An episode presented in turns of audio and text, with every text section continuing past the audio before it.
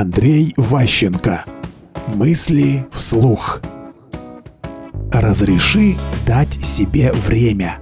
В кризисе принципиальный вопрос, это вопрос о восстановлении, это не лекарство, это не физкультура, не упражнение, а разрешить себе время дать. Потому что, к сожалению, управленцы в нашей стране избыточно зависимы от времени. Они считают, что самое ценное, что есть, это время. Моя минута там стоит, там, не знаю, миллион долларов, я там вообще везде опаздываю, я такой вас важный, нужный и так далее. И поэтому эта парадигма, неадекватная оценка собственной важности и времени, и является причиной стресса потом. То есть невозможно себе разрешить отдохнуть, выдохнуть.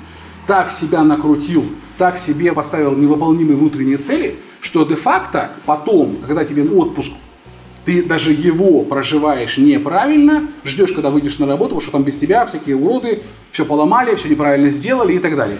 Соответственно, вопрос идет о том, что время нужно себе давать. Все со временем? Мысли вслух. Слушайте новые выпуски и ищите аудиокниги Андрея Ващенко на Литресе.